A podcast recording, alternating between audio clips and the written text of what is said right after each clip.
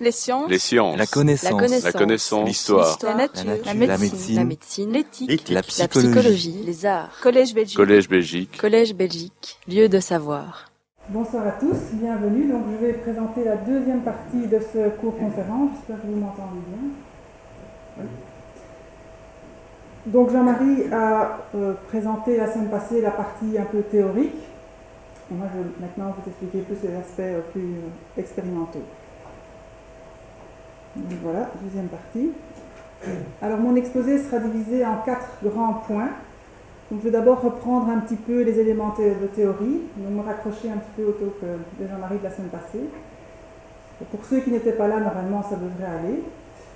Le deuxième point concerne le CERN et le LHC. Donc, qu'est-ce que le CERN? Pourquoi le LHC Qu'est-ce que le détecteur CMS Et on va introduire aussi les interactions proton-proton.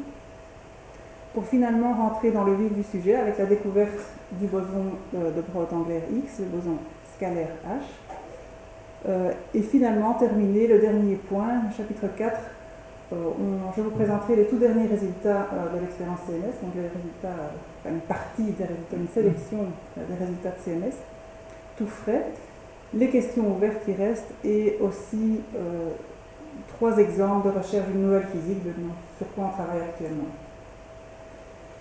Voilà, alors commençons avec les particules élémentaires et les interactions fondamentales. Alors je vous rappelle euh, quelles sont ces particules élémentaires et les forces élémentaires. Donc on avait vu la semaine passée que euh, on avait des classes de particules qu'on appelle les particules de matière, hein, qui sont composées des quarks et des leptons. Donc vous voyez qu'il y a 6 quarks et 6 leptons. Et les particules qu'on appelle particules de force, qui sont des particules vecteurs des interactions. Alors, les particules de matière, on avait vu que c'était des fermions, donc ça veut dire des, particules de spin demi-entier. Euh, Jean-Marie avait introduit des notions de spin. hein, si vous vous rappelez l'image de la balle de tennis, donc une particule qui tourne sur elle-même, par exemple les, les fermions, comme l'électron, avaient un spin demi-entier, donc pouvaient tourner dans un sens ou dans l'autre. Euh, alors, il y a les particules de force, ce qu'on appelle les bosons de jauge. Alors, vous connaissez les, quatre interactions fondamentales. Ici, dans le modèle standard, on, décrit trois des quatre interactions. Donc, l'interaction électromagnétique, qui est médi- médi- médiée par le, photon. Les interactions faibles, dont la particule de force est le boson, euh, Z et le boson W. Et puis les interactions fortes qui sont médiées, médiées par les gluons, hein, que vous voyez là. Euh, Ici, les gluons. Donc, ce sont les quatre particules vecteurs de force. On les appelle les bosons de jauge. Et vous voyez aussi au centre euh, le boson scalaire, donc le fameux boson. On on va parler euh, euh, dans ce cours-ci. Alors ça, c'est les particules. Il y a aussi bien sûr les antiparticules. hein, vous pouvez doubler ce tableau-ci. Alors, deux mots sur le modèle standard. Au cœur du modèle standard se trouve le Lagrangien. C'est ce qui va décrire vraiment les particules élémentaires et les interactions possibles entre ces particules élémentaires. Alors, Je- Jean-Marie, vous avez euh, parlé des symétries et le rôle très important des symétries euh, en physique des particules. Dans notre cas, ben, notre Lagrangien, on va demander qu'il soit invariant sous un groupe de symétrie qui est un peu particulier, je ne vais pas détailler, mais que je vous ai écrit là euh, pour référence. Alors, le Lagrangien, qui décrit donc les interactions entre particules, a plusieurs termes. Le premier, c'est ce qu'on appelle le terme cinétique. Qu'est-ce qui décrit ce terme-là? Ben, Il décrit les particules libres, donc les fermions et les bosons, les bosons de jauge, plus les interactions entre les, bo- les bosons de jauge et les, fermions. Vous voyez qu'il y a deux autres termes qui décrivent, dans le cas euh, du Lagrangien BEH, qui décrit le champ et le potentiel scalaire, le mécanisme de brisure de symétrie de Brot-Angler-X qu'on avait vu euh, la semaine passée. Et donc après brisure, c'est ce terme-là qui permet euh, aux bosons de jauge Z et W d'acquérir leur masse. Donc on a vu que ça c'était très important, qui était massif. Et le boson H aussi apparaît grâce à ce terme-ci. Donc c'est le, fameux mécanisme de Brot-Angler-X. Le dernier terme du Lagrangien s'appelle le, le Lagrangien de Yukawa. Euh, c'est le terme qui décrit les, les interactions entre le champ scalaire, cette fois, et les fermions. Et donc après brisure, c'est le terme qui permet aux fermions d'acquérir leur masse. Donc vous voyez que vous avez les deux termes ici qui sont plus, euh, qui concernent plus les notions euh, du champ scalaire, et puis la partie ciné- la partie cinétique où en fait les particules, dans ce cas-ci, n'ont pas de masse. Si on ne rajoute pas, bien sûr, les deux termes, les deux termes suivants. Alors, prenons un petit peu de temps pour décrire ce transparent-ci. Donc, je vous rappelle les particules élémentaires, les forces et euh, le boson scalaire. Et on va plus, particulièrement s'intéresser au premier terme du Lagrangien, le terme cinétique, donc qui, décrit les interactions entre les fermions ici et euh, les bosons de jauge que vous voyez là. Alors, un boson de jauge que vous connaissez bien, c'est le photon.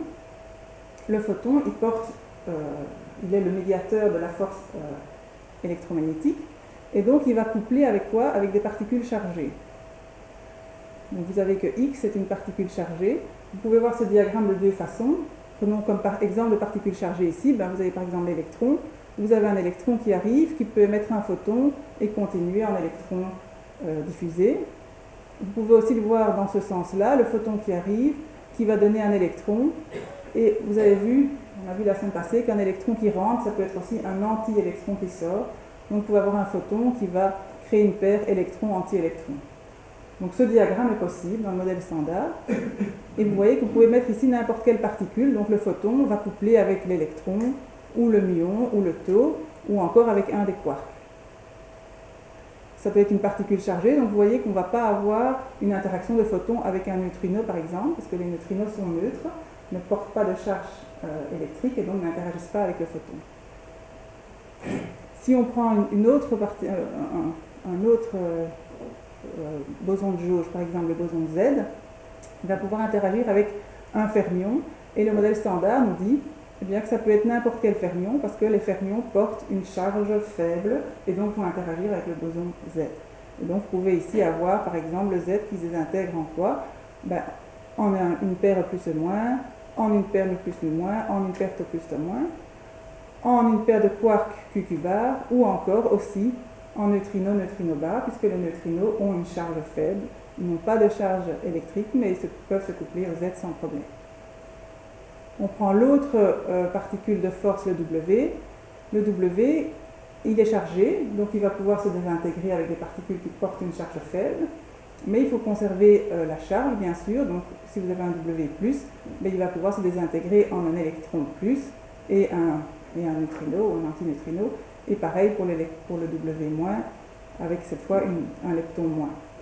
Donc vous voyez qu'il peut se, désintégrer en lepton-neutrino ou en quark, euh, anti-quark bar, donc une autre famille, pour avoir bien euh, conservation de la charge électrique. Alors Jean-Marie, vous avez un petit peu parlé la semaine passée euh, de la violation de la parité du modèle standard. Vous voyez ici qu'on retrouve ça aussi, parce que le W va coupler qu'avec des particules qu'on appelle des particules left, donc il y a une polarité bien précise ça vous fait le lien avec l'exposé de Jean-Marie et la violation totale de la parité. Donc le W ne coupe qu'avec un type de particules qui sont les particules gauches. Et finalement, le gluon, donc le médiateur de la force forte, il va coupler avec quoi? Et eh bien le modèle secondaire nous dit qu'il peut coupler qu'avec des quarks, parce que les quarks sont les seules particules qui, ont, qui portent une charge de couleur, qui portent la charge de l'interaction forte. Donc vous allez avoir des, intégrations possibles, des interactions possibles de gluons avec un quark. Par exemple, le gluon peut donner UU bar, DD bar, SS bar, etc. Et vous voyez que le gluon porte lui-même en fait une charge de couleur, donc il est lui-même chargé. Ça veut dire que le gluon va pouvoir interagir avec lui-même. Ce qui est par exemple très différent du photon. Le photon est neutre, il ne porte pas de charge électrique cette fois, donc le photon ne va pas interagir avec lui-même. Donc on voit déjà que euh, l'interaction électromagnétique et l'interaction force vont se comporter de manière très différente. Et en fait, pour arriver à ces diagrammes, ben, qu'est-ce qu'on a fait? On est parti dans Lagrangien général et on a demandé que ce Lagrangien soit invariant sous le fameux groupe de symétrie un peu particulier que j'ai noté là. Et vous voyez que le terme U1 ici, en fait U1 et U2 euh, s'applique sur la partie électrofaible du modèle standard. Le groupe SU3 de couleur, vous voyez, s'applique euh, sur la partie des interactions fortes vous voyez que le SU2 left, eh bien, la notation du left, c'est simplement pour revenir sur le fait que le W couple uniquement avec les particules gauches.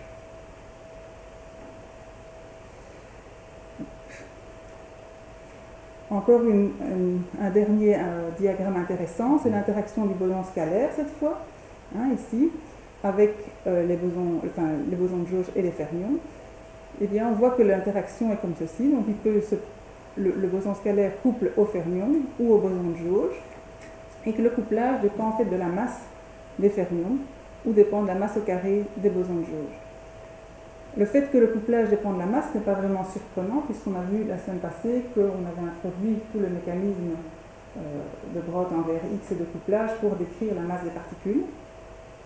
Et donc vous voyez tout de suite que le boson euh, scalaire, H, ne va pas coupler directement avec par exemple le photon, parce que le photon n'a pas de masse, ou avec les gluons, parce que les gluons n'ont pas de masse. Vous voyez tout de suite que le modèle standard va vous donner exactement quelles sont les interactions possibles entre les particules. Et ça, c'est simplement en ayant euh, un, Lagrangien invariant sous ce groupe de symétrie. Alors en pratique, ça s'est passé de la façon un, peu inverse, c'est qu'on a vu qu'il y avait des réactions qui se passaient, des réactions qui ne se passaient pas, et donc on a ajusté quels sont les groupes de symétrie qu'on doit appliquer au Lagrangien, qui fait que, ben oui, ma théorie décrit l'expérience. Et on est arrivé à ce groupe un peu bizarre euh, de symétrie. Vous voyez tout de suite que euh, les physiciens aiment bien les choses un peu plus simples et un peu plus jolies, et donc il y a des, travaux qui ont commencé et qui continuent sur le fait d'essayer de voir si on n'a pas des groupes de symétrie plus grands qui incorporent et qui peut arriver à une description plus, unifiée des interactions, et ça on verra plus tard. Ok, alors le modèle standard, encore, encore deux slides sur le modèle standard. Donc c'est un, modèle qui fonctionne bien. Vous avez vu qu'on arrive à décrire toutes les interactions entre les particules élémentaires grâce aux particules de force en ajoutant le champ scalaire. Tout fonctionne bien. Le modèle standard arrive à décrire l'ensemble des mesures qu'on fait actuellement en physique des particules de manière très très précise, parce qu'on arrive à des précisions euh, très très bonnes. Le modèle standard, toutefois, a un certain, un assez grand nombre de paramètres libres, ce qu'on n'aime pas, pas vraiment en tant que physicien. On aimerait bien que euh, les valeurs des paramètres puissent être données par des principes premiers de la théorie. Alors pour le modèle standard, euh, dans le cas de, 19 paramètres libres, il y, a exactement 19 paramètres libres, ils ne sont pas donnés par la théorie, donc on est obligé de les euh, mesurer expérimentalement. Alors, ils concernent toutes les masses des fermions ici, la masse du boson de jauge Z, la masse du boson scalaire, H, que maintenant on a mesuré, les constantes de couplage électromagnétique, force forte, force faible, des angles de mélange dont Jean-Marie a un peu parlé, l'angle θ plus CD dont on n'a pas parlé, et donc au total on obtient 19 paramètres libres. Alors idéalement, on aimerait bien avoir une théorie qui puisse prédire la valeur de ces paramètres qu'on doit faire les mesurer. Pour le moment, euh, on est obligé de, mesurer ces paramètres. Alors comment ça marche? Comment est-ce qu'on fait les calculs? Ben, on, résout le Lagrangien. Et ça, en physique des particules, on fait ça par calcul perturbatif, parce qu'en fait, c'est quand même assez compliqué. Et donc, on fait un développement en, série, si vous voulez. la constante de couplage qu'on utilise, c'est des paramètres qui sont petits, et donc on peut faire des développements euh, en fonction de la constante de couplage. par exemple, si je prends ces diagrammes-ci, ces interactions-ci, qui représentent quoi? Qui représentent un E plus E moins, donc un électron, un anti-électron qui interagit, qui s'annule, qui donne un photon, ça c'est une interaction euh, électromagnétique. Ben, le photon, comme on a vu, on a vu tous les couplages précédemment, peut donner un fermion-antifermion, typiquement par exemple une paire de plus ou moins. On peut avoir le même diagramme, au lieu d'échanger un photon, comme l'électron a aussi une charge faible, ben, on peut échanger un boson Z qui peut lui-même se désintégrer par exemple en plus ou moins. Si vous prenez ce diagramme, à l'ordre le plus bas du calcul perturbatif, eh bien, vous pouvez, toute la théorie est en fait déterminée par trois paramètres. Donc si vous avez trois paramètres du modèle standard, vous pouvez tout calculer, les sections efficaces, euh, les couplages, etc., les rapports de branchement. Et donc en général, on prend les trois paramètres euh, qui sont mesurés avec le plus de précision. Donc ici, c'est la constante alpha, la constante de Fermi, constante de couplage faible, et la masse du Z qui était mesurée très précisément euh, au LEP océan. Vous verrez que l'ordre le plus bas du calcul perturbatif, c'est bien, mais ça vous donne des résultats quelques pourcents près, 3, 4, 5%. Maintenant, on fait des mesures beaucoup, beaucoup plus précises, et donc on doit on doit tenir compte des ordres supérieurs, donc aller un peu plus loin en calcul perturbatif. Si vous tenez compte des ordres supérieurs, vous, devez tenir compte de ce qu'on appelle des corrections radiatives. Et typiquement, vous avez des diagrammes d'ordre supérieur ici, donc vous devez tenir compte par exemple d'une boucle de top dans votre propagateur Et à ce moment-là, vous allez dépendre d'autres paramètres, typiquement de 5 paramètres. Et donc vous allez dépendre de la masse du top et de la masse du, boson scalaire ici. Et donc vous voyez que même si vous étudiez des réactions où le boson scalaire ou, le quark top n'intervient pas directement dans les particules initiales ou finales, vous allez avoir dans votre théorie quand même une dépendance un peu cachée euh, à ces paramètres-là et aux masses de ces paramètres-là. Et donc ça nous, permettra euh, d'avoir des contraintes indirectes sur, par exemple, la masse du top ou la masse du X en, faisant des mesures très précises. Si le modèle standard est correct, évidemment, donc ce sont en fait des tests de consistance du modèle standard. Une dernière chose, toutes les particules dont je vous ai parlé ne sont pas stables. Donc ça, Jean-Marie avait aussi introduit. Donc vous savez que les particules qui nous, composent en effet de, molécules faites elles-mêmes d'atomes. Les atomes ont un noyau constitué de protons et de neutrons et un nuage d'électrons. Alors l'électron, on pense que c'est une particule élémentaire, c'est un des, six leptons ici. Le noyau, composé de protons et neutrons. Les protons et neutrons sont eux-mêmes composés de partons. Les partons, c'est les constituants des protons et des neutrons. Et les partons, ce sont quoi? Ben, Ce sont les quarks, les six quarks ici, et les gluons, ici médiateurs de la force forte. Alors notre monde stable est composé donc euh, de protons et de neutrons eux-mêmes composés de quarks, principalement le quark U, le quark D. Et donc en fait notre matière est composée uniquement, principalement de quarks U, D et d'électrons. Vous voyez que c'est qu'une petite partie de l'ensemble des particules de matière, sans compter encore les antiparticules aussi. Hein. Donc comment est-ce qu'on étudie ces particules de matière-ci qui sont, qui sont pas stables et qui n'existent pas en fait? Eh bien, on peut les étudier en laboratoire, comme on va voir chez nous. on, fait collisionner des particules et on crée toute une série de particules qui sont pas stables et qui vont se désintégrer. Mais euh, ces particules-là sont aussi produites naturellement, par exemple des interactions de rayonnement cosmique dans l'atmosphère, ça va faire des gerbes de particules, c'est un peu ce qu'on fait euh, en, physique des particules dans les accélérateurs aussi. Et alors on pense aussi que ces particules étaient aussi produites au tout premier instant de l'univers, puis se sont désintégrées, et donc euh, on ne les voit plus actuellement dans le, monde des particules stables. Et ceci me fait le lien entre l'infiniment petit et l'infiniment grand, si vous voulez. Parce que donc, maintenant on pense que, euh, la plupart des physiciens pensent que l'évolution de l'univers suit ce qu'on appelle le modèle du Big Bang, hein, où il y a une phase d'inflation, d'expansion très très rapide de l'univers.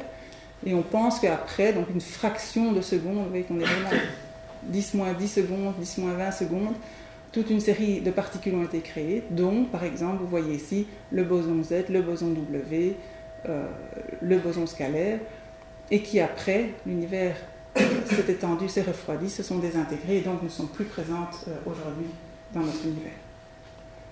Ici c'est un zoom où vous voyez un petit peu mieux la soupe des particules euh, produites une fraction de seconde après le Big Bang. Ok, Deuxième partie de l'exposé sur le CERN, on va un peu se détendre parce que c'est un peu plus facile à comprendre. Alors, c'est quoi le CERN? C'est un peu coupé. Donc, le CERN a été fondé en 1954 par 12 pays fondateurs, dont la Belgique. Euh, vous voyez ici, euh, actuellement en 2017, il y a 22 pays membres.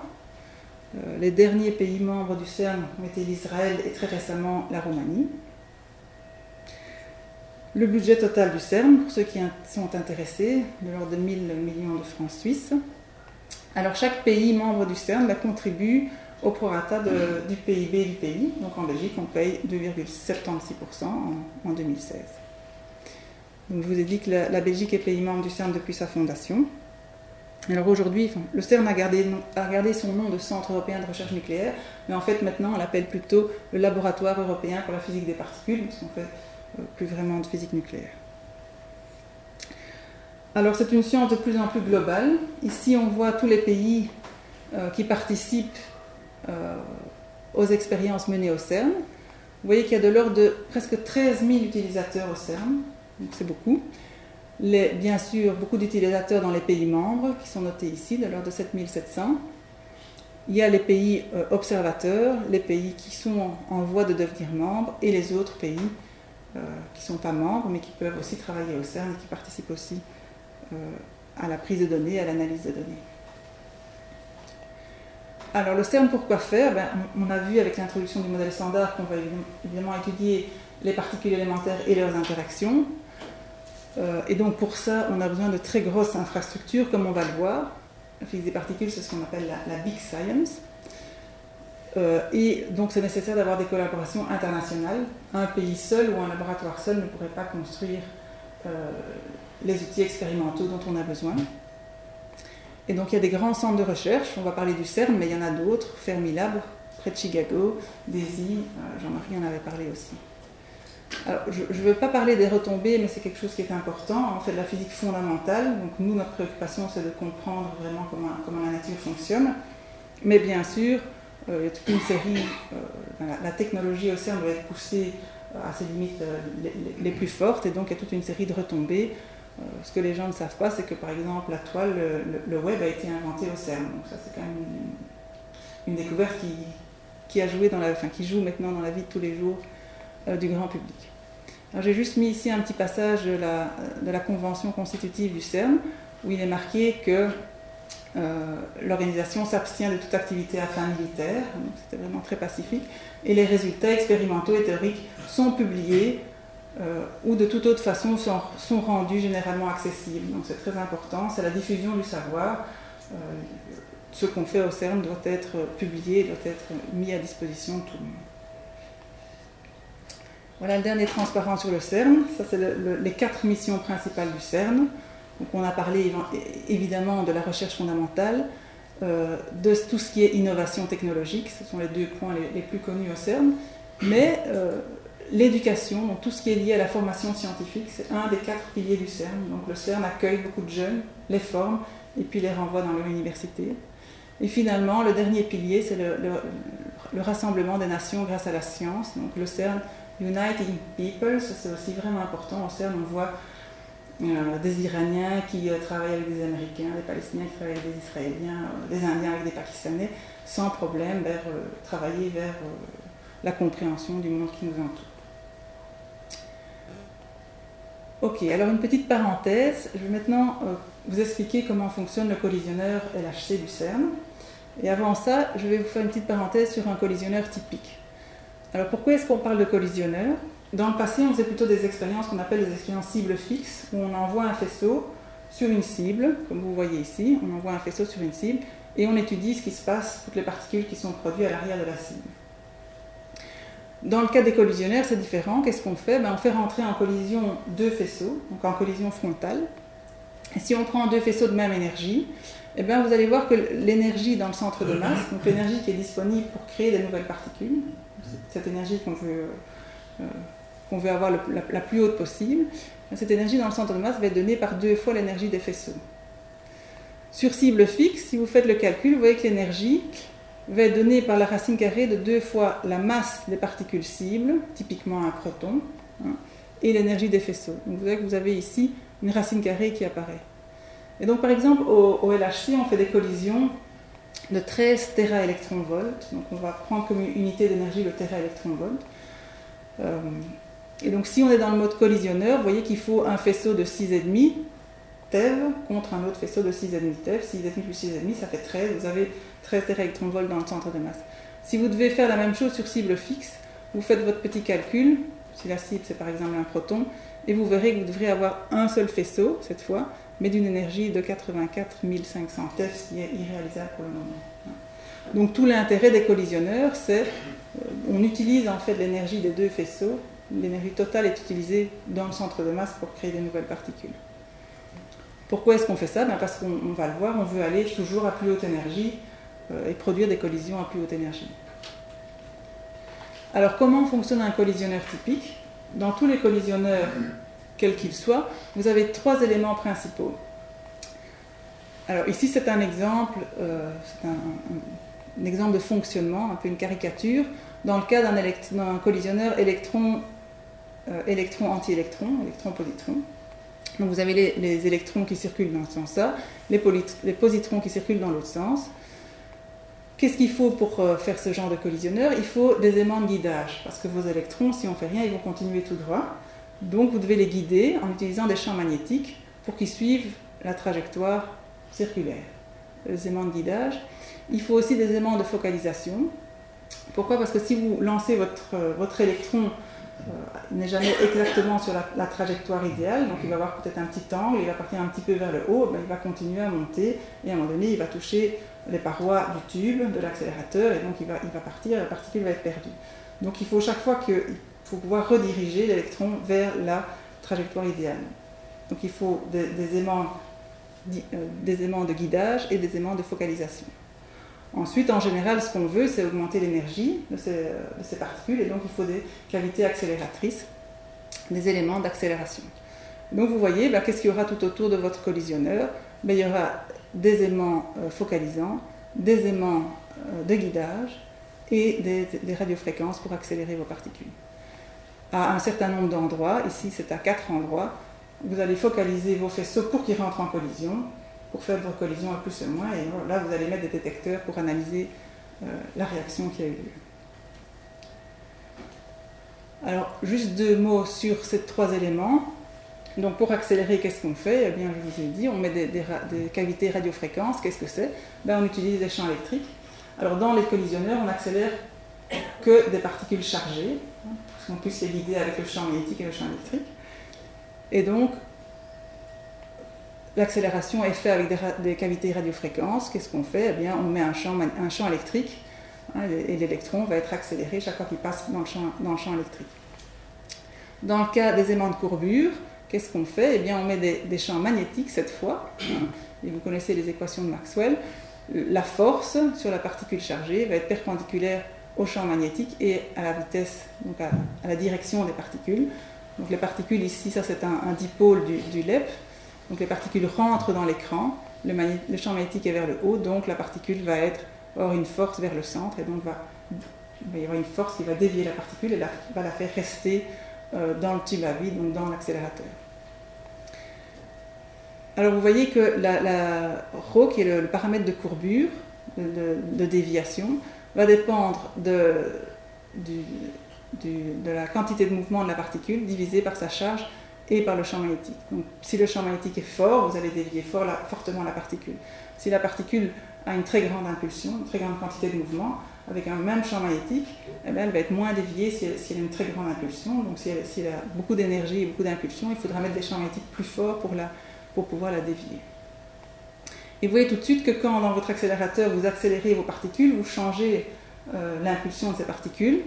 Et donc, si vous changez l'impulsion, euh, vous devrez changer la force aussi. Donc les champs doivent suivre la quantité euh, de mouvement du faisceau pour être chaque fois en phase. Quand la particule a plus d'impulsion, ben, il faut que les champs soient aussi un peu plus forts parce que, pour la dévier toujours sur la même trajectoire. Les éléments de focalisation, en général on utilise des, aimants quadripolaires qui sont, qui sont schématisés ici. Donc vous voyez qu'ils sont focalisants ici vers le centre et ici focalisants dans le plan euh, horizontal. C'est typiquement un type d'aimant euh, quadripolaire. Donc ça, c'est les trois éléments de base dans votre collisionneur. Ce qu'il faut aussi, c'est des systèmes d'injection et d'éjection de vos particules. Hein. Vous devez l'injecter dans votre collisionneur. Si c'est un collisionneur qui est lié à un autre, ben, vous devez l'éjecter vers l'autre collisionneur éventuellement. Il faut beaucoup d'instrumentation pour pouvoir contrôler le faisceau, pour voir le faisceau. Il y a des instruments qui tuent le faisceau, qui, qui calculent l'enveloppe du faisceau, toute une série d'instruments importants des aimants de correction, toute une série de corrections, d'aimants d'ordre plus élevé qui font des corrections, des aimants de focalisation là où vous voulez faire entrer vos particules en interaction bien sûr, et des éléments de sécurité aussi, comme par exemple si on, a un souci, eh bien, il faut pouvoir très vite évacuer le faisceau, l'envoyer sur du béton par exemple, que le faisceau soit perdu et qu'il ne soit pas par exemple perdu dans un détecteur, ça serait catastrophique. Alors, une, une, notion importante qui va revenir dans l'exposé, c'est la luminosité. La luminosité est une caractéristique de la machine.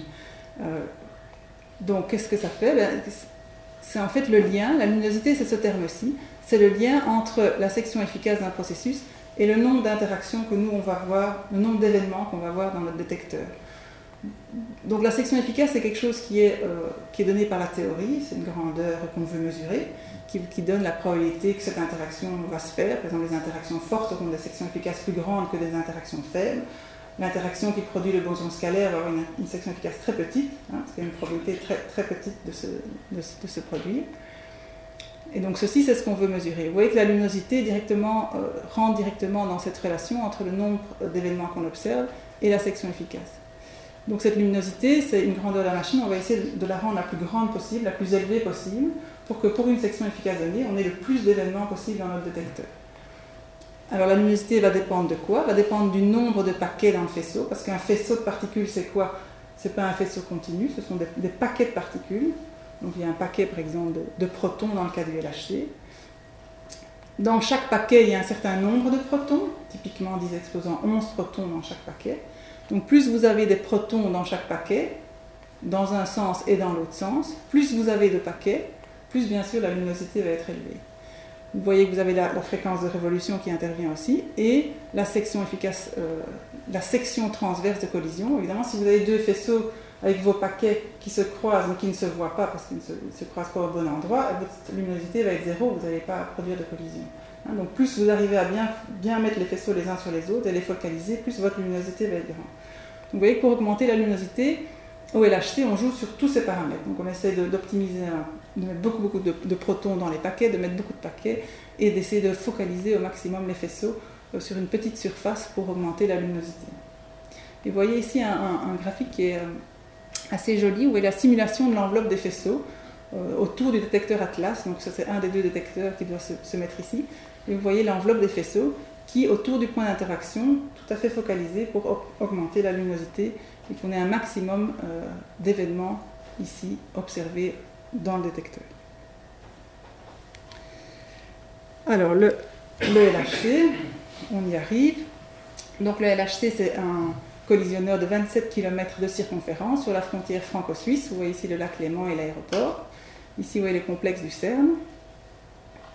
Alors le LHC est situé à 100 mètres sous terre. Donc en fait, il est ici. Et il y a quatre endroits où les faisceaux rentrent en collision. CMS et Atlas, c'est les deux grosses expériences. Et il y a deux autres expériences, Alice euh, et LHCb. Ça, ce sont les paramètres machine, les paramètres qu'on appelle design, ça veut dire les paramètres de conception. C'est quand on a conçu les LHC, c'était vers ces valeurs-là qu'on voulait aller l'énergie des protons de 7 téraélectronvolts. Alors pour le moment, on n'est pas encore à l'énergie design, on tourne à 13 dans le centre de masse, donc l'énergie des, protons c'est 6.5 par faisceau, donc 6.5 plus 6.5 ça fait 13 dans le centre de masse. Euh, l'énergie design c'est 14 dans le centre de masse, donc on n'y est pas encore tout à fait, mais presque. Vous voyez la distance par exemple entre les paquets de protons, dont je vous parlais tout à l'heure, 7 mètres, 25 nanosecondes, donc une distance très très courte. Dans chaque paquet, vous avez de l'ordre de 10 exposants 11 protons, donc beaucoup de protons, etc. Alors le, LHC, c'est vraiment l'accélérateur phare euh, du CERN, parce que c'est le plus puissant, c'est le plus grand.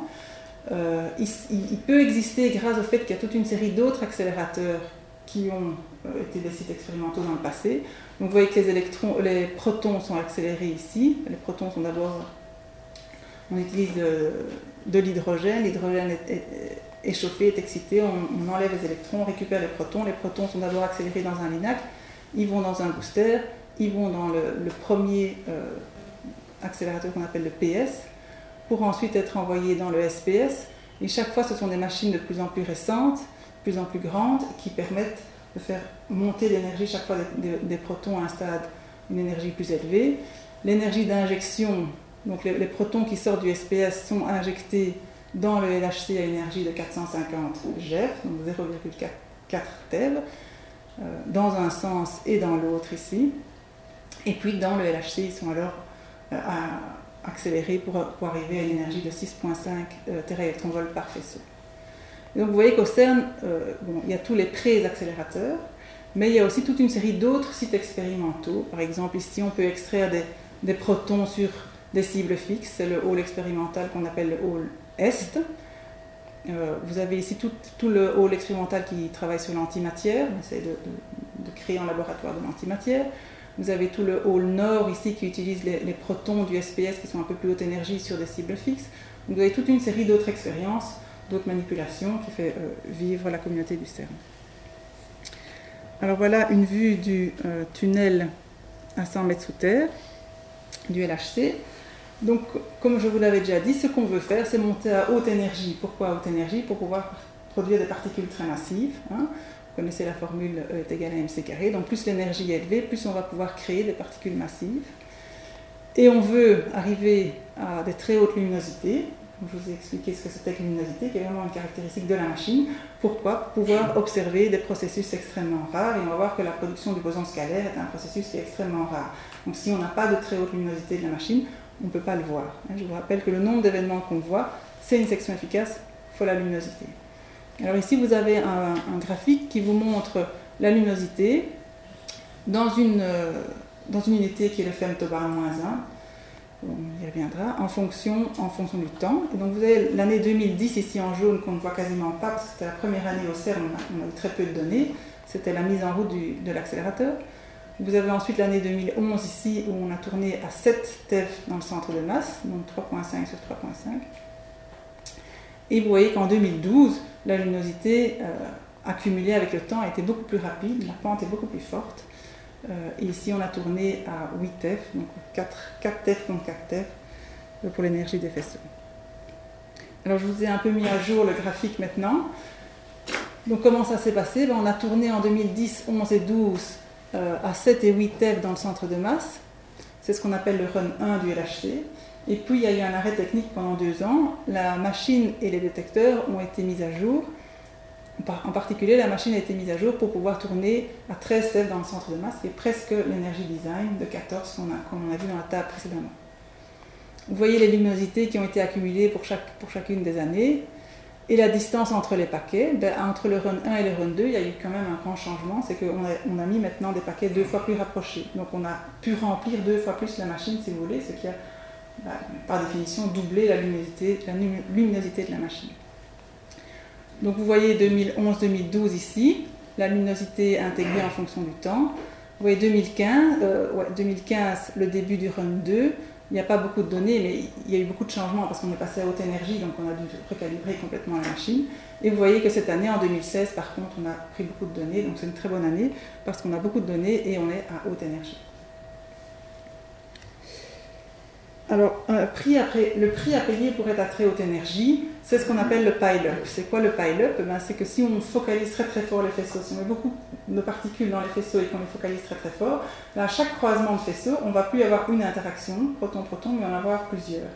Et plus la luminosité va être élevée, plus ce nombre d'interactions proton-proton par croisement de faisceaux va être élevé. Donc ici, typiquement, vous voyez une interaction qui nous intéresse, par exemple la production d'un boson euh, Z, et avec, il y a un des vertex ici qui correspond au vertex d'interaction qui nous intéresse, plus on voit, il y a une trentaine d'autres interactions qui sont superposées. Donc c'est comme si vous prenez 30 interactions que vous superposez.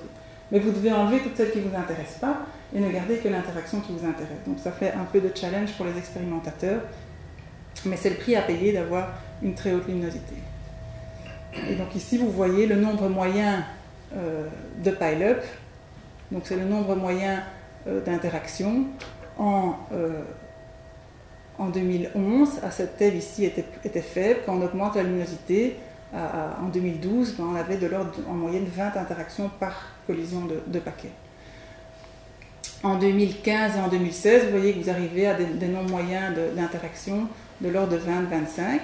Et en fait, c'est un peu pareil entre 2012 et 2015 et 2016. Pourquoi? Parce que euh, on a doublé euh, le nombre de, euh, de, bunch, de paquets dans la machine.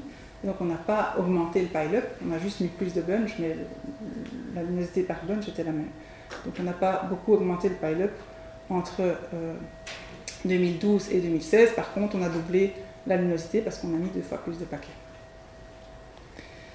Alors ça, c'est le, schéma du, du, LHC dans le passé et dans le futur et à très long terme. Donc juste pour vous dire, donc on a parlé du run 1, un long arrêt technique. Le run 2, on est en plein dedans maintenant. Donc on a pris des données en 2015, un tout petit peu de bonnes données en 2016. On va reprendre encore des données en 2017 et 2018. Donc là, on aura un bon paquet de données à 13 TeV.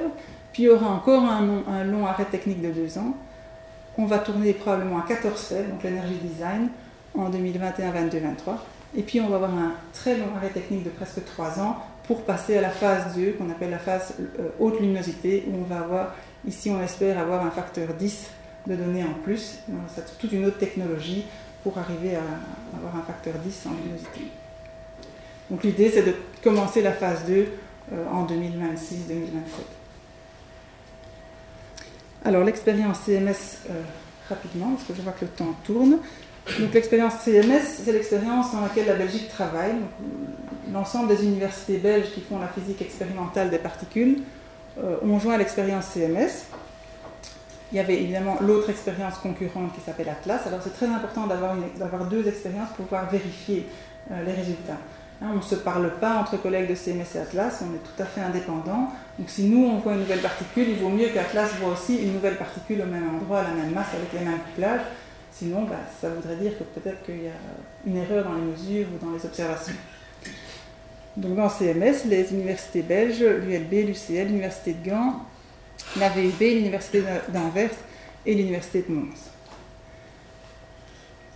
Alors ça, c'est le nombre de scientifiques belges qui travaillent dans, CMS, donc dans l'expérience pour le moment. On est de l'ordre d'une centaine, ça dépend un petit peu comment on compte, mais on est de l'ordre d'une centaine de physiciens dans CMS. Alors vous voyez que CMS, c'est vraiment... Euh, une entreprise. Hein. Il y a de l'ordre de 4000 personnes qui, travaillent dans, cette expérience. Alors comment fonctionne un détecteur? Je vais vous donner un fonctionnement typique d'un détecteur en physique des particules. Là, les détecteurs sont mis en couches successives et chaque couche a un rôle bien précis. Par exemple, euh, tout près du point d'interaction où aura lieu la collision, on met ce qu'on appelle des trajectographes. Les trajectographes servent à mesurer les trajectoires des particules chargées on va mettre un champ magnétique, bien sûr, qui va courber les trajectoires dans un sens ou dans l'autre. Donc on va pouvoir dire si c'est des particules positives ou négatives déjà. Et grâce à la trajectoire et à la, courbure de la trajectoire, on va pouvoir mesurer l'impulsion des particules. Ensuite, on va mettre un calorimètre électromagnétique qui a pour but d'arrêter les électrons et les photons. Donc le, le trajectographe n'arrête pas les particules, mesure les impulsions et les charges des particules chargées. Après, on va arrêter les particules. On va mettre des matériaux qui arrêtent les photons et les électrons. Autour, on va mettre des matériaux qui euh, arrêtent des hadrons. Donc typiquement, les photons et les électrons vont interagir par interaction électromagnétique. Donc vont interagir différemment dans la matière que les hadrons, qui vont interagir de manière forte. Et donc on met des, détecteurs hadroniques autour. Et tout autour, à l'extérieur des détecteurs, on va mettre ce qu'on appelle des chambres à muons, parce que les muons, c'est les seules particules qui vont traverser l'ensemble des détecteurs, et donc vont être détectées tout au bout, euh, à l'extérieur des détecteurs, dans des chambres à muons. Il y a encore des particules qui euh, ne vont pas être détectés, c'est les fameux neutrinos, hein, dont Jean-Marie avait parlé, euh, qui, sont, qui interagissent extrêmement faiblement et donc qui vont traverser le détecteur et on ne va pas les voir. Donc ici, vous voyez comment interagit chaque particule dans les détecteurs. donc en fonction euh, de la trace laissée par les particules dans les sous-détecteurs, on va pouvoir identifier les particules et mesurer leur énergie et leur impulsion. Alors ici, vous voyez le détecteur CMS en vrai, c'est un petit peu plus compliqué que sur le schéma. Mais en pratique, vous avez le détecteur de traces qui est tout au centre, le calorimètre électromagnétique pour arrêter les électrons et les photons en vert, le calorimètre hadronique qui euh, arrête les hadrons en jaune. Vous avez le champ magnétique ici, la culasse du solénoïde, qui va permettre de faire un champ magnétique et de courber les particules qui sont à l'intérieur du champ magnétique. Tout autour, vous avez euh, les chambres à en blanc qui sont sandwichées dans euh, le iron donc c'est les, plaques de fer de retour du champ magnétique. Vous voyez que le détecteur a une partie qu'on appelle une partie tonneau, et puis des parties bouchons, qui sont des parties qui ferment le détecteur sur le côté. Vous avez cinq grandes euh, parties dans la partie euh, tonneau, dont la partie centrale ici, qui est le YB0. Vous avez le plus 1, plus 2, le moins 1, moins 2, et dans les parties bouchons, vous avez trois, trois couches à l'avant et trois couches à l'arrière. Alors, je vais passer ce transparent parce que je vois que je suis un peu en retard. Alors, en fait, ce qui se passe, c'est que le détecteur CMS a été complètement euh, construit dans le hall en surface que vous voyez ici. Ceci, c'est la partie YB0 euh, dont je vous avais parlé, donc le, grand, le gros élément central. Donc, ça a été construit en surface et puis ça a dû être descendu à 100 mètres sous terre. C'est très différent d'Atlas, l'autre détecteur, qui était assemblé euh, à 100 mètres sous terre. Nous, notre caverne n'était pas encore finie, donc on a commencé à l'assembler en hauteur et puis on l'a descendu. Normalement, je ne sais pas si c'est ici. Vous allez voir que le sol, si ça fonctionne, voilà, le sol s'ouvre, c'est un sol qui peut se déplacer pour permettre au détecteur de descendre dans le puits. Et ben, on avait dû louer une grue très spéciale pour pouvoir faire ça parce que c'était l'élément le plus lourd de CMS. Ça s'est fait en 2007. Donc il disparaît sous terre et il, apparaît 100 mètres, 100 mètres plus bas dans la caverne. Donc ça c'était vraiment la partie très sensible de l'installation du détecteur parce que c'est extrêmement lourd. et ça s'est fait très très très lentement, il ne pouvait pas y avoir de vibration. Les, dimensions sont vraiment très petites hein, pour limiter les coûts et donc il n'y avait pas beaucoup de, de marge sur le côté du détecteur qu'on a dû le descendre. La contribution belge à CMS de la Belgique a contribué principalement euh, au détecteur de traces, pas la partie euh, tonneau mais la partie bouchon, donc sur le côté. Vous voyez ici euh, la partie bouchon, enfin une, un, des détecteurs. Qu'est-ce qu'on a fait? Eh bien, On a construit des modules, on a d'abord assemblé les supports des modules, on a collé les senseurs sur les modules avec des, machines très très précises, qu'on appelle les gantries. Quand on, avait a eu les modules, on les a assemblés sur ce qu'on appelle des pétales, et les, les différents pétales assemblés donnent une roue. Puis les roues ont été assemblées au CERN avec des équipes de l'ULB, de l'Université d'Anvers et de l'UCL. Le centre de calcul, alors ça c'est aussi vraiment important, vous avez l'accélérateur, vous avez le détecteur, mais ensuite il faut analyser toutes les données. Et ça c'est pas un mince boulot puisqu'on a de l'ordre de, euh, on l'a vu dans la table, je n'ai pas souligné, mais il y a de l'ordre de 600 millions de collisions par seconde. Toujours, ça vient toujours du même principe qu'on veut optimiser la luminosité, donc on va avoir beaucoup, beaucoup de collisions parce qu'on sait que ces sections efficaces de production de bosons scalaires sont extrêmement petites. Mais donc il faut analyser toutes ces collisions, sélectionner celles qui nous intéressent et puis enregistrer toutes ces informations de tous les sous-détecteurs euh, sous forme informatique et donc ça fait beaucoup de, beaucoup de mémoire. Donc il y a tout un euh, système de distribution des données qui est optimisé, qui est organisé, euh, avec bien sûr un grand centre de données au CERN qui s'appelle le Tier 0. Ensuite, a toute une série de ce qu'on appelle des Tier 1, donc ce sont des immenses centres de calcul dans différents pays autour du monde. Et puis vous avez les Tier 2. Et là, en Belgique, on a deux Tier 2, on a deux sites. Un site au centre de calcul, l'ULB, la VB, et un site à l'UCL. Alors, les collisions proton-proton, comment est-ce que ça marche? On arrive maintenant plus à de la physique. Euh, donc, le, LHC va accélérer des protons. Ben, en 2016, c'était à 7,5 téraélectronvolts par faisceau. Donc, c'est des protons à 7,5 qui arrivent d'un côté, un autre faisceau de protons qui arrive de l'autre côté, qui vont rentrer en collision au centre du détecteur et qui vont produire toute une série de particules. Alors, les protons, comme on l'a vu, ce ne sont pas des particules élémentaires. Les protons sont composés de quarks et de gluons. Donc en fait, ce qu'on va avoir, ce n'est pas des particules proton-proton, mais c'est plutôt des particules quark-quark ou des particules gluon-gluon ou, des, collisions quark-quark ou gluon-gluon ou quark-gluon. Avec ces collisions, on va produire toute une série de particules qu'on connaît peut-être, retrouver toutes les particules qu'on connaît bien sûr, et étudier éventuellement des nouvelles particules et découvrir éventuellement des nouvelles particules. Alors, ce qui est important de comprendre, c'est que l'énergie totale des faisceaux de protons, donc les fameux 13 Steph, ça c'est l'énergie des protons. Nous, on va étudier des interactions quark-quark ou quark-gluon, donc des constituants du proton qui ont eux moins d'énergie. Donc dans l'interaction qui nous intéresse, par exemple quark-quark, on ne va pas avoir 13 Steph, mais on va avoir qu'une fraction euh, de cette énergie, puisque euh, les constituants, les partons, portent une fraction de l'énergie du proton. donc typiquement, on va pouvoir créer ici des particules jusqu'à 1, 2, 3 TeV au maximum en utilisant les constituants du proton comme, euh, comme particules euh, d'interaction. Alors ici vous avez un petit film, si ça fonctionne, qui vous montre une collision proton-proton à 7 TeF dans Atlas. Bon, c'est un peu imagé.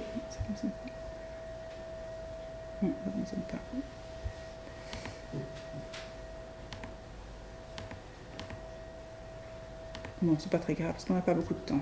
Donc voilà, ça vous montrait juste une collision proton-proton. Alors, ça c'est ce que je vous, disais juste à l'instant. Donc par exemple, on veut étudier euh, un processus qui est important, qui s'appelle le processus de Drelian, qui est la production euh, d'un boson Z, d'un photon, via l'annihilation d'une paire quark-antiquark. Vous avez une paire quark-antiquark qui va interagir, donner un photon ou un Z, et vous savez que ces particules peuvent se désintégrer en est plus ou moins, en est plus ou moins, par exemple, on a vu ça euh, tout au début. Alors, on n'a pas des, quarks des antiquarks comme particules euh, de faisceau, on a des protons. Donc, ce qu'on va faire, c'est qu'on va faire rentrer en collision un proton contre un proton. On va aller chercher un proton, euh, on va aller chercher un quark dans un proton, un antiquark dans l'autre proton. pour faire des interactions Q-bar, comme ceci. Donc le proton va être cassé, le reste du proton va continuer dans sa direction, et on va avoir les interactions ici qui nous intéressent. Donc quand on va parler d'une section efficace proton-proton qui donne quelque chose, ça, va être toujours, ça doit être vu comme une convolution euh, de ce qu'on appelle des PDF. Donc c'est les probabilités de trouver des partons dans le proton avec une certaine énergie, si vous voulez, fois alors l'interaction partonique qui nous intéresse. Et ces, fonctions de distribution euh, sont connues, sont mesurées, sont données ici, et donc peuvent être utilisées pour faire nos calculs. Alors quand on a mis en route le détecteur, qu'est-ce qui s'est passé? En 2010, on a d'abord voulu être sûr que notre détecteur fonctionne bien, et pour ça, qu'est-ce qu'on fait? Ben, On essaye de reproduire des particules qu'on connaît. Est-ce qu'on voit bien une particule à la bonne masse? Pour être sûr que le détecteur est bien calibré, ça c'est quelque chose vraiment de fondamental à tester au début. Eh bien, ce spectre-ci vous montre un petit peu le genre de test qu'on a, a fait. C'est le spectre de masse invariante mu plus mu moins. Donc c'est le nombre d'événements qu'on voit en fonction de l'énergie invariante euh, de la paire mu plus mu moins de l'état final. Et donc qu'est-ce qu'on voit? Ben, On voit qu'il y a une série de pics, et ces pics en fait correspondent à la production d'une particule qui est connue, qui va se désintégrer en, en deux muons, mu plus mu moins ici.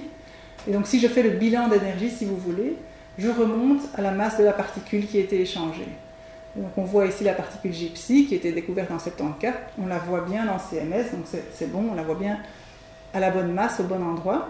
Vous voyez ici le fameux pic du Z, le boson de jauge Z, dont on a beaucoup parlé la semaine passée, qui a été découvert en 83 au CERN, mais on, le retrouve bien à la bonne masse de 91 GeV. Donc c'est important, ça nous montre que le détecteur fonctionne bien et qu'on redécouvre entre guillemets le modèle standard. Alors comment est-ce qu'on a fait pour avoir ce plot? Je vous fais juste une petite parenthèse sur le calcul de la masse invariante ici. Comment est-ce qu'on fait? Bien, On sélectionne dans le détecteur deux muons. On mesure leur impulsion grâce aux chambres à muons, donc on peut calculer leur énergie, leur impulsion ici. En général, les électrons et les muons, on néglige leur masse, hein, leur masse est très faible devant leur quantité de mouvement. Donc on peut calculer euh, leur, ce qu'on appelle les quadrivecteurs. Et pour calculer la masse invariante, c'est quoi? C'est simplement la somme des énergies moins la somme des impulsions des deux muons.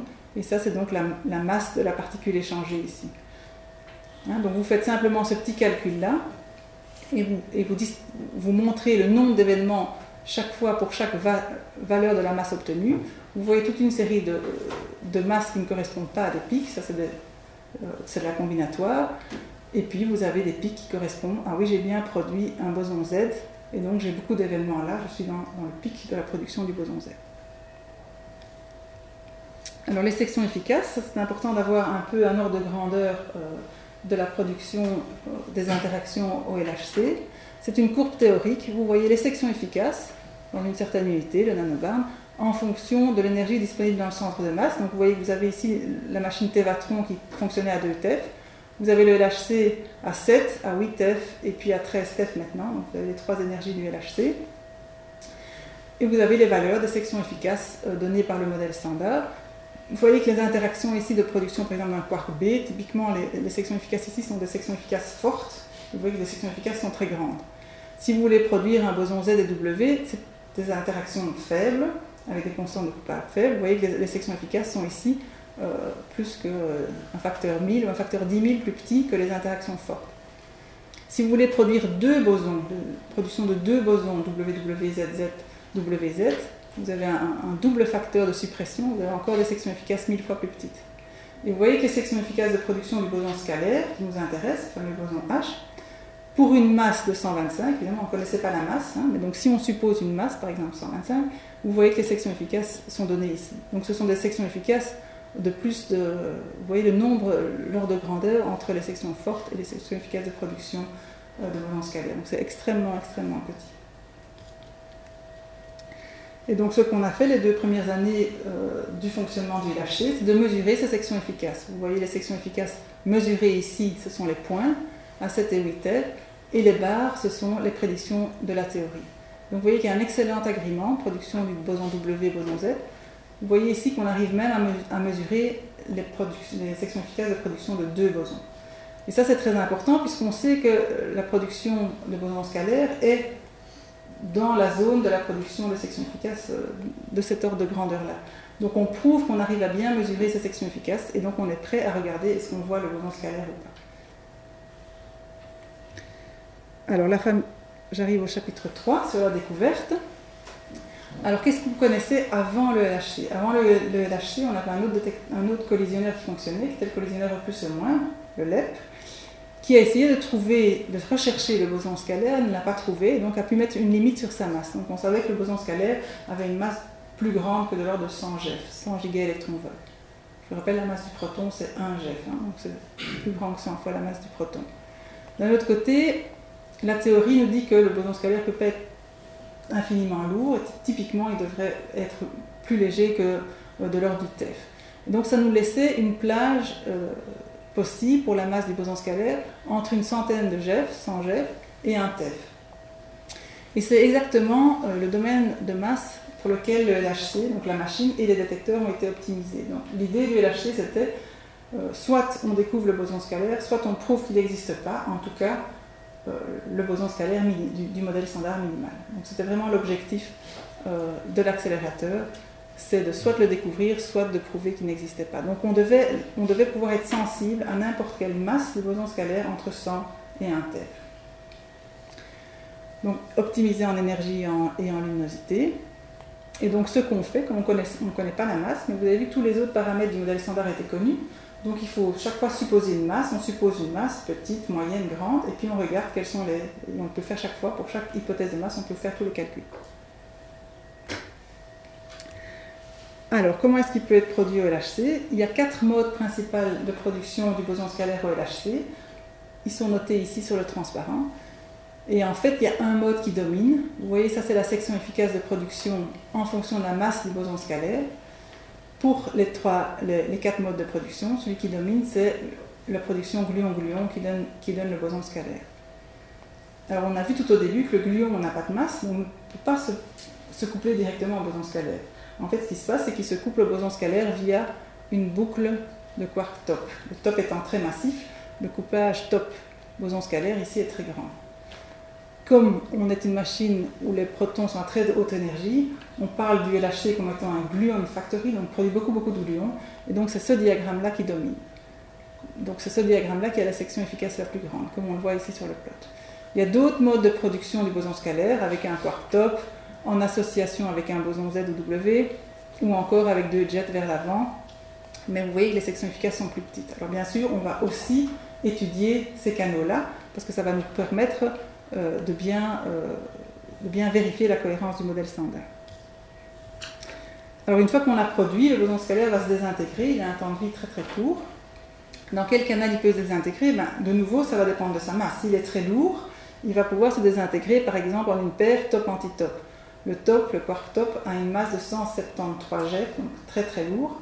Donc pour produire deux tops, ben, il faut arriver à être au-dessus de 350 GeV pour pouvoir produire deux tops.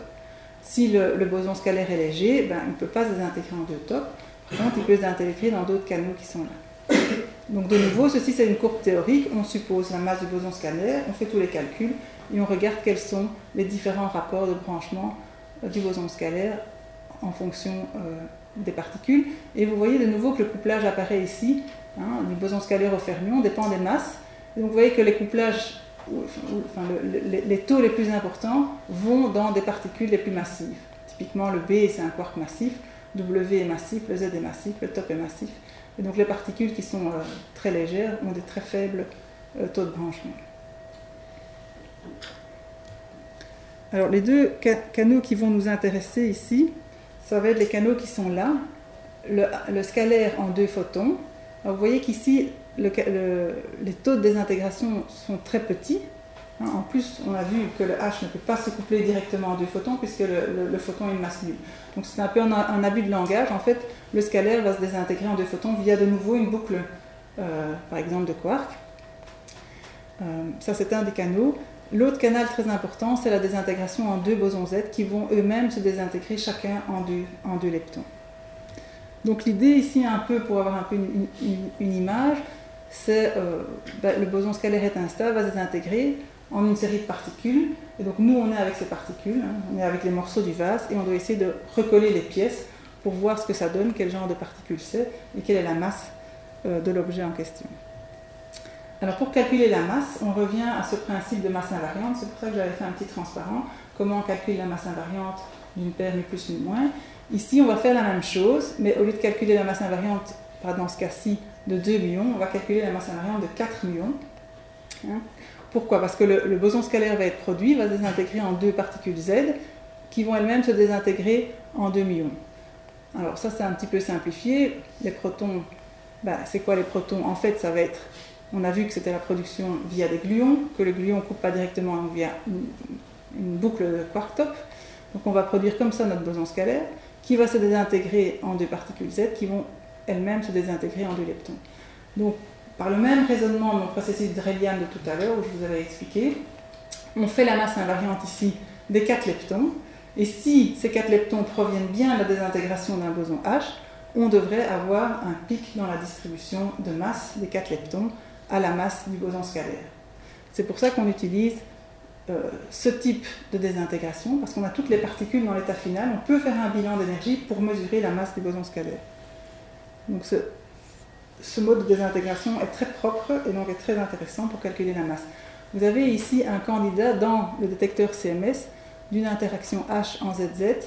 Un des Z va aller en, en plus E moins. Vous voyez ici un électron, un autre électron un dépôt dans les calorimètres qui tue les électrons, hein, vous avez expliqué, et une trace dans le détecteur de traces ici en vert clair. Et vous voyez aussi deux muons, et deux muons ici, mais plus et mu moins, qui, laissent, donc qui traversent tout le détecteur et qui laissent des, signaux dans les détecteurs à muons. Donc ce sont des événements très propres. Un autre canal très intéressant, c'est le boson scalaire qui se désintègre en deux photons. Donc proton-proton qui donne le H qui se désintègre. En réalité, le vrai diagramme est le suivant. De nouveau, une production via boucle de gluon et une désintégration des deux photons aussi via une boucle. Vous voyez que c'est un peu plus compliqué euh, les diagrammes. Ici, pareil, qu'est-ce qu'on a? On a deux photons, donc on a toutes les particules dans l'état final. Si je fais la masse invariante de ces deux photons, je dois retomber sur la masse du boson scalaire, si a bien été produit. Vous voyez ici un autre événement candidat pour une interaction H en gamma-gamma. Vous avez deux dépôts ici d'énergie dans le calorimètre électromagnétique et vous n'avez pas de traces associées. Le photon est neutre, il ne laisse pas de traces dans le détecteur de traces euh, de CMS. Vous avez toute une série d'autres traces qui est produite et vous avez les restes du proton qui produit toute une série de jets de, jets de particules vers l'avant et vers l'arrière du détecteur. Alors, qu'est-ce qui s'est passé en 2012 ben, C'est l'annonce de la découverte à 5 sigma. On reviendra après sur ce que veut dire 5 sigma par les deux expériences Atlas et CMS. Et les deux canaux de découverte, c'était vraiment le H en gamma-gamma et le H en ZZ en 4 leptons. Vous voyez ici les plots, donc les figures qui ont été montrées lors de la découverte. Vous avez le nombre d'événements, si vous voulez, en fonction de cette masse invariante de deux photons. Ici, vous avez un nombre d'événements en fonction de la masse invariante des 4 leptons. Qu'est-ce que vous voyez? Ben, Vous voyez qu'il y a toute une série euh, il y, a, beaucoup d'événements, vous êtes à 1500 ici, donc il y a beaucoup d'événements à petite masse, invariant des deux photons, et puis ben, que le nombre d'événements diminue quand on augmente la masse, ça c'est normal, on a de moins en moins de probabilité de trouver des, événements à très grande masse invariante. Mais ce qui se passe, c'est qu'à un certain moment, vous voyez ici un bump, donc une accumulation d'événements à une certaine, certaine valeur de la masse. Donc vous voyez clairement un signal ici de quelque chose de nouveau.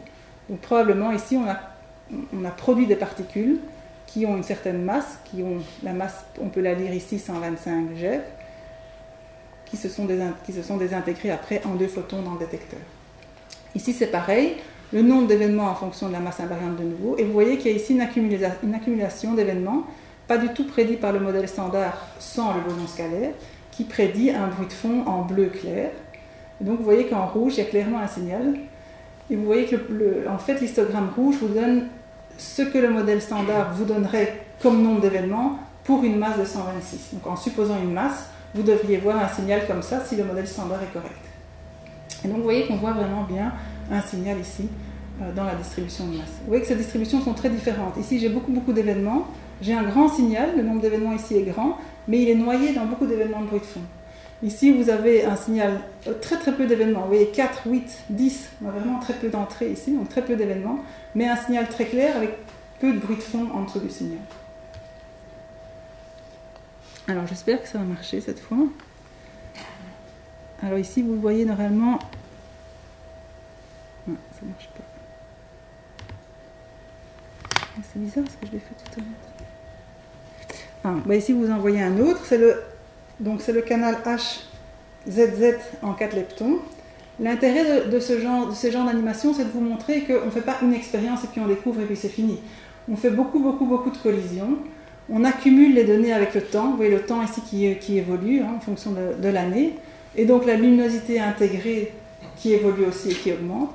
Et vous voyez comment est-ce qu'on donc on fait ici le nombre d'événements qu'on observe en fonction de la masse invariante des 4 leptons. Et on voit comment est-ce que progressivement euh, la statistique se construit et se, répartit euh, dans le plot de masse. Donc vous voyez qu'il y a ici le pic, le pic du Z qui est prédit. Tout ce qui est en bleu, en bleu ciel, c'est le modèle standard, euh, les prédictions du modèle standard. On voit que les données suivent très bien les prédictions du modèle standard, que plus on a des données, plus on est précis, hein, mieux on voit le pic sortir. Et puis on voit aussi le pic de la production du boson scalaire qui apparaît et qui devient de plus en plus significatif avec le temps. Hein, vous voyez ici clairement. Et de nouveau en rouge, c'est euh, si on suppose une certaine masse, voilà ce qu'on devrait voir si le modèle standard est correct. Et donc vous voyez qu'on voit vraiment ce dont on s'attend. Euh, J'imagine qu'il ne fonctionnera pas non plus. Non, c'est pas très grave. Et donc voilà, c'était très important euh, cette découverte du boson scalaire, parce qu'elle avait été prédite en 64, elle a été découverte 48 ans plus tard. Pourquoi? Ben Parce que c'est difficile euh, de produire des machines qui produisent autant de collisions. Vous savez que les sections efficaces sont très faibles, donc il faut avoir beaucoup, beaucoup de luminosité, beaucoup de, euh, machines très très puissantes et suffisamment d'énergie pour le produire, bien sûr. et donc l'annonce en 2012 au CERN, vous voyez que c'était un grand événement. Il y avait François Anglaire qui était là avec Peter Hicks, et vous voyez Jean-Marie Frère ici derrière. Belle petite figure.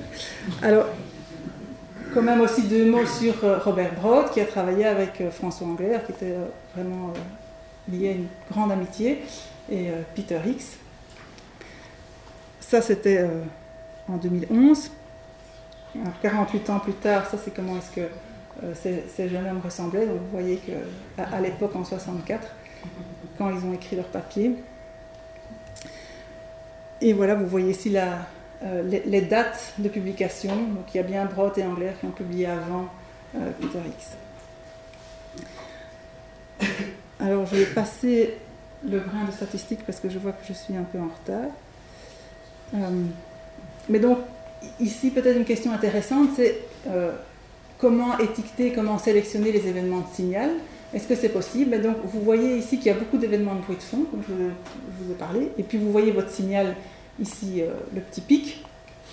Si je sélectionne les, événements dans, mon détecteur, j'ai mes événements, je sélectionne les événements qui se trouvent autour du pic euh, du boson H, eh ben, je, vais avoir, mes événements signaux, mais je vais aussi avoir beaucoup de bruit de fond. Donc en fait, ce qui se passe, c'est que ma pureté de mon, échantillon va être très mauvaise. Et je ne pourrais pas dire cet événement-là, est-ce que c'est du boson scalaire ou est-ce que c'est un, un débris de fond, je ne pourrais jamais l'étiqueter vraiment. Tandis que dans ce cas-ci, vous voyez que j'ai moins d'événements signal, j'ai un peu de bruit de fond, mais j'ai, très, peu de signal, mais j'ai très peu de bruit de fond. Hein. vous voyez le bruit de fond, donc des événements qui ne sont pas de signal, il y en a très peu. Et donc j'ai une grande pureté dans mon échantillon. Si je choisis ces événements-là, vous voyez que la grande partie sera du signal et j'aurai une, petite probabilité d'avoir quand même un événement qui est du bruit de fond. Alors le prix Nobel en 2013, c'est quand même important, c'est le premier prix Nobel en physique en Belgique. Et pour l'ULB aussi, c'était important, tant qu'on y est. À l'époque, j'étais présidente de département, donc c'était très, très sympathique de pouvoir vivre ce moment-là à l'université. Vous voyez François Anglais à son, à son balcon à midi après l'annonce du prix Nobel. Alors la dernière partie, le modèle est-il vraiment complet? Alors je vous avais dit que d'abord j'allais vous présenter les tout derniers résultats, donc je vais vous mettre à jour sur des, graphiques que je vous ai montrés précédemment. D'abord la mesure de la masse de ce boson, hein, on a vu qu'on l'avait mesuré euh, en 2012 lors de la découverte. Maintenant évidemment on a accumulé toutes les données du run 1, donc on a accumulé beaucoup de données. On a euh, fait les analyses pour les deux grandes expériences Atlas et CMS une fois que les deux expériences ont publié séparément et sont en accord, on peut combiner ces résultats pour avoir des résultats plus précis. Donc c'est ce qui est montré ici. Vous voyez les résultats combinés d'Atlas et CMS. De la mesure du boson scalaire pour les deux canaux dont je vous ai parlé, photon-photon et 4 leptons. Hein, vous voyez que les résultats sont extrêmement précis puisqu'on a 125,09 plus ou moins 0,24 d'erreur. Vous voyez que l'erreur est typiquement de l'ordre de 0,18%. Donc c'est quand même une mesure vraiment, vraiment précise. Ces résultats-là euh, ont été publiés euh, en 2016, hein, donc c'est très récent. Alors je vous ai parlé des canaux ZZ euh, et gamma gamma. Vous savez qu'il y en a, d'autres. Le boson scalaire peut se désintégrer en une paire tau-antitau, BB bar, WW. Ces canaux sont plus difficiles. Pourquoi? Parce que le taux est instable, va se désintégrer lui-même et va produire des neutrinos dans l'état final. Les neutrinos, on ne les voit pas. Et donc il va y avoir de l'énergie manquante dans le détecteur. Et donc tout ça va faire en sorte que ben, c'est plus difficile euh, de faire des études dans ces canaux-là. Pareil pour les BB bars et pareil pour les WW où il y a aussi une partie de désintégration en neutrinos qui ne sont euh, pas détectables. Donc, maintenant, évidemment, qu'on connaît la masse, qu'on l'a mesurée précisément, euh, dans ces graphiques qui sont donnés, par exemple, les rapports de branchement, de désintégration du boson scalaire en fonction de la masse, ben, on sait exactement où on se trouve maintenant. Hein, on sait qu'on se trouve à 125, donc que le canal dominant, ça va être en BB bar, puis en W, puis en Toto, puis en ZZ, puis en gamma gamma. Et donc ces nombres sont marqués ici. Et vous voyez que les deux canaux de découverte, paradoxalement, ce sont ceux qui ont les taux de branchement les plus faibles. Hein, on, est, au bas de la courbe.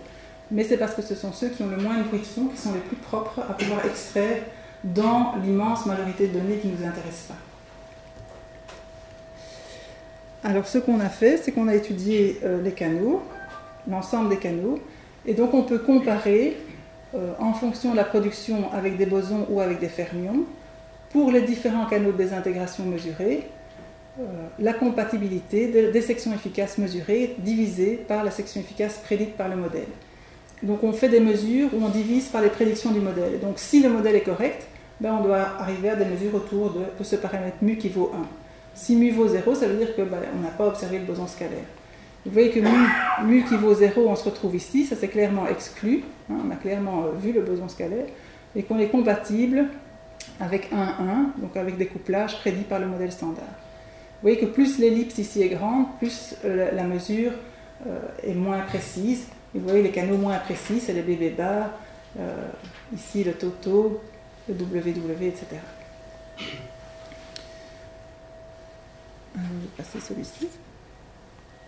Je vous avais dit que les couplages dépendaient de la masse, donc un très joli plot qui était fait par CMS et par Atlas, c'est de faire euh, le couplage en fonction de la masse de la particule. Vous voyez le couplage pour le fermion tau en fonction de sa masse, pour le quark B, pour le boson WZ et pour le quark tau. Vous voyez une belle dépendance linéaire en fonction des masses. Ça, ce sont les tout derniers résultats, cette fois du run 2. Donc on a sauté dans le temps. Ça, c'était les résultats euh, pour le run 1. Pour le run 2, qu'est-ce qui se passe? Ben, On a augmenté l'énergie. Hein. Je vous rappelle que maintenant on est à 13 TeV dans le centre de masse. Ceci, c'était des résultats qui ont été présentés aux conférences d'été l'année passée. Et vous avez ici 40 inversions Tobarn, c'est des résultats qui ont été présentés au mois de mars 2017. Donc, c'est des résultats tout à fait récents à la conférence de Morion, organisée par euh, mon collègue Jean-Marie Frère. Et donc vous voyez les tout derniers résultats euh, de CMS, ce sont des résultats préliminaires, c'est-à-dire qu'ils n'ont pas encore été publiés, mais sont envoyés en conférence. Et vous voyez clairement la statistique qui augmente. Hein. Vous vous souvenez du, pic où on était à quelques événements. Maintenant, on est à de l'ordre de 50 événements ici dans le, dans le pic du boson scalaire. C'est très très joli plot.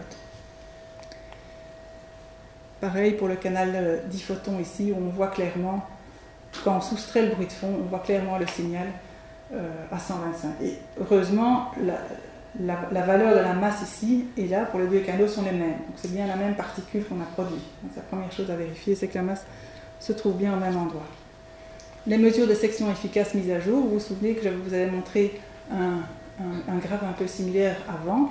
Et eh bien maintenant, vous avez les W, et Z, les 10 bosons.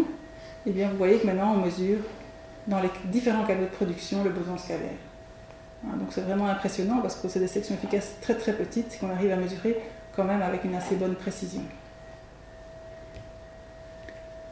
Alors, on a découvert le boson en 2012, c'était la dernière pièce manquante du détecteur, c'est vraiment le, triomphe de la théorie du modèle standard. Toutes euh, les caractéristiques de la particule observée à 125 GeV sont compatibles avec la particule prédite par le modèle standard minimal. Je ne vous ai pas parlé, mais on peut faire euh, regarder les produits des intégrations, voir que c'est bien une particule de spin zéro, euh, parité, couplage, etc. Tout, tout fonctionne bien. Et le modèle standard décrit jusqu'à présent vraiment l'ensemble du très grand nombre de mesures très très précises qui ont été faites par toute une série d'expériences en physique des particules. Or, vous savez qu'il y a quand même un problème. Donc ce modèle fonctionne extrêmement bien, mais on sait qu'il n'est pas complet, on, sait qu'il y a des problèmes vraiment importants, et donc il doit exister une physique euh, au-delà du modèle standard. Alors euh, pourquoi est-ce qu'on dit qu'on sait? Ben, Il y a des faits expérimentaux, ça c'est des faits. Hein.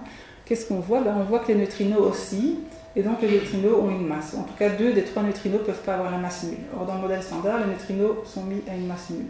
Donc c'est pas vraiment un problème de mettre des masses euh, aux neutrinos dans le modèle standard, mais vous, introduisez quand même de la nouvelle physique dans, dans, le modèle standard. Donc ça a quand même des conséquences. Donc ça c'est vraiment quelque chose à comprendre. Vous avez tous entendu parler de la matière noire, de l'énergie noire. Il n'y a pas de candidat matière noire dans le modèle standard. Aucune des particules euh, du modèle standard ne peut être candidat matière noire, ça ne marche pas.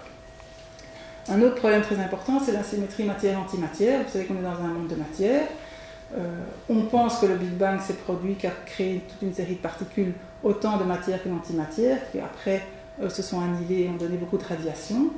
Mais il n'y a pas de raison que qu'il y ait maintenant plus que de la matière et plus d'antimatière. Donc quelque part, la symétrie matière-antimatière a, dû être brisée.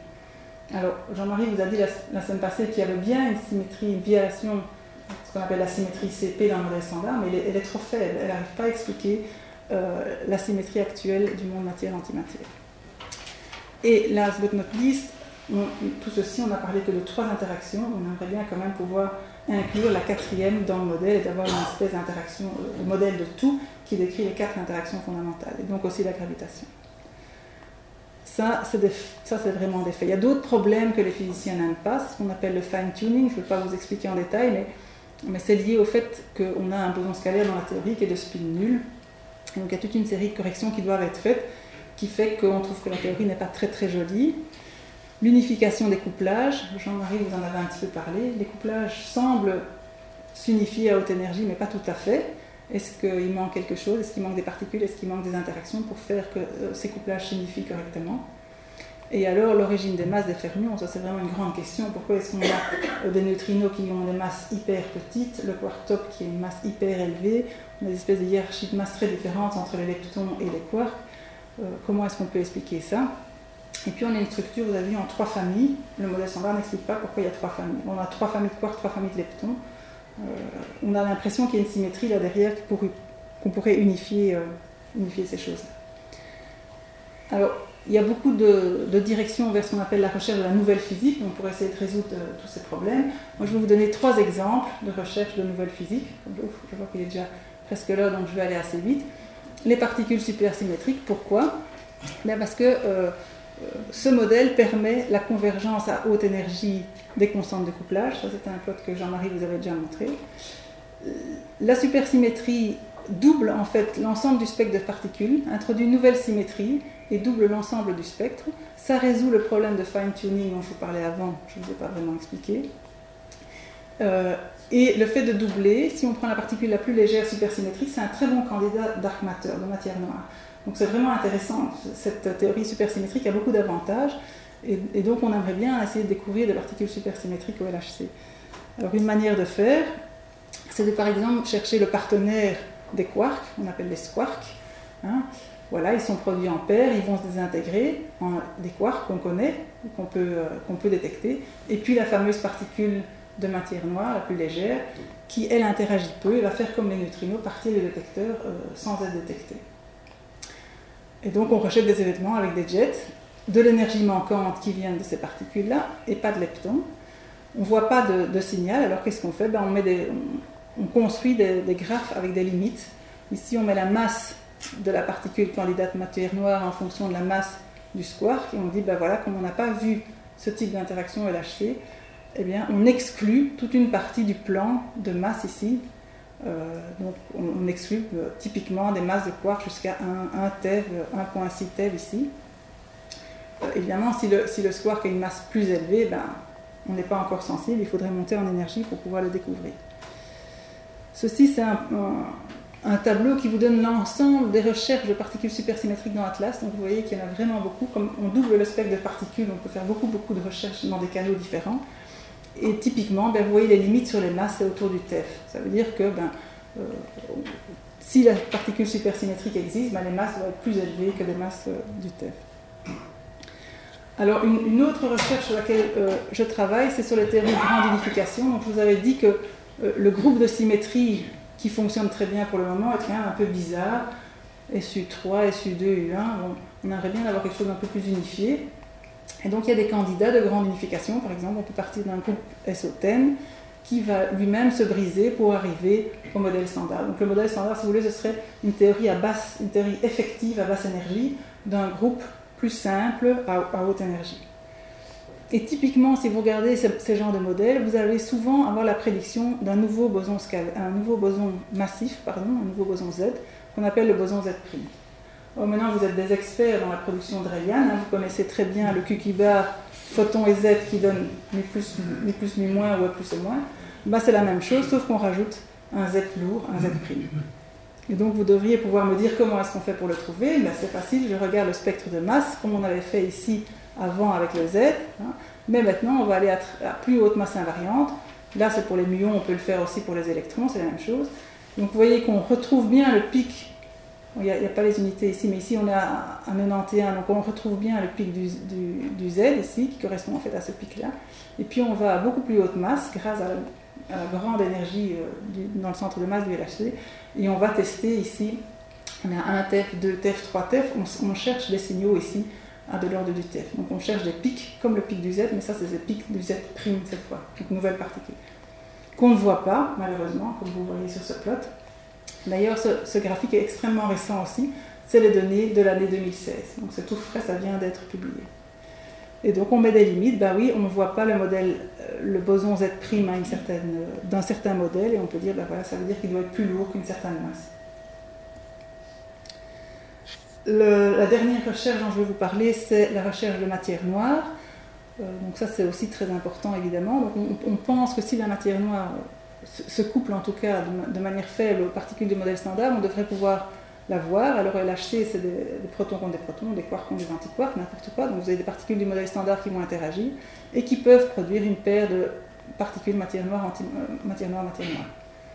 Alors le problème, c'est que la matière noire, elle interagit très peu, hein, on aurait déjà vu, elle est neutre, et donc ben, on ne va rien voir dans notre détecteur il faut avoir une meilleure idée. Donc on ne peut pas euh, utiliser ce, diagramme-là. Donc ce qu'on fait, eh bien on va utiliser, euh, on a besoin d'un signal pour déclencher la prise de données, pour voir quelque chose dans le détecteur. Et donc on va prendre le diagramme qu'on appelle le diagramme d'ordre supérieur, hein, vous savez ce que c'est. Et donc le quark émet par exemple un gluon ici, ou le quark, comme il est chargé, il peut émettre un photon ici. C'est moins probable que ceci, mais au moins ça a l'avantage qu'il y ait une particule visible dans le détecteur. Donc on va sélectionner les événements qu'on appelle les monojets ou les monophotons, c'est-à-dire un photon et rien du tout. Normalement, il doit y avoir quelque chose, il doit y avoir conservation d'énergie. Mais ici, comme on produit des matières noires qui ne sont pas détectées, on a de l'énergie manquante de nouveau dans le détecteur. Donc ce sont des événements très spectaculaires parce que qu'est-ce qu'on voit dans le détecteur? Ben, On voit juste un dépôt d'énergie très grand. Par exemple, ici, c'est un monophoton dans le calorimètre électromagnétique. Donc on voit juste un photon de très haute énergie et rien d'autre, rien qui balance son énergie. Donc quelque chose a dû être, a dû être produit euh, de l'autre côté, mais qu'on ne voit pas. Donc la flèche que vous voyez là, c'est l'énergie manquante. Hein. Donc vous voyez que le photon de très haute énergie est balancé parfaitement avec l'énergie manquante. Donc il y a quelque chose qui a été produit ici. Alors le problème, c'est qu'il y a d'autres euh, interactions du modèle standard qui produisent ça aussi, puisqu'on a vu que le Z pouvait s'intégrer en deux neutrinos qu'on ne voit pas. Donc en fait, ceci, c'est fort probablement un événement avec un photon et un Z, où le Z, c'est de l'intégrer en deux neutrinos. Donc ce qu'on va faire, c'est essayer de chercher est-ce qu'on voit un excès d'événements de ce style-là sur les prédictions du modèle standard. Alors, malheureusement, on n'en a pas vu. Hein, donc euh, on met des limites et on n'a pas découvert de candidat matière noire euh, au LHC. Donc je vais vite euh, terminer ici. Donc la découverte du boson scalaire, c'était une, avancée capitale, c'est vraiment important. Euh, c'était euh, le, triomphe du modèle standard, mais on sait qu'il n'est pas complet, on sait qu'il doit exister de la physique au-delà du modèle standard, et pour le moment, on n'a vraiment aucune, indication, euh, ou même aucun hint que cette nouvelle physique pourrait exister. on, a, vraiment cru que quand on allait commencer le run 2 du LHC, quand on était à haute énergie, qu'on a beaucoup de données, qu'on allait voir quelque chose. Or, on n'a rien vu. Et donc on est tous un peu déçus, mais est-ce qu'on est proche vraiment d'une découverte qui va arriver bientôt? Ou est-ce que vraiment on cherche mal, ou on cherche au mauvais endroit, ou on n'est vraiment euh, pas du tout dans les bonnes directions Et donc il faudrait avoir des nouvelles idées. Ça c'est, encore beaucoup de travail pour les physiciens, que ce soit des théoriciens et des expérimentateurs. je voulais juste terminer avec une phrase euh, d'Isaac Newton, c'est qu'on connaît ce qu'on connaît, c'est juste quelques gouttes dans un océan. Et l'océan, c'est tout ce qu'on ne connaît pas. Et donc, c'est la passion, évidemment, de la recherche, c'est qu'on a toujours du travail. Merci.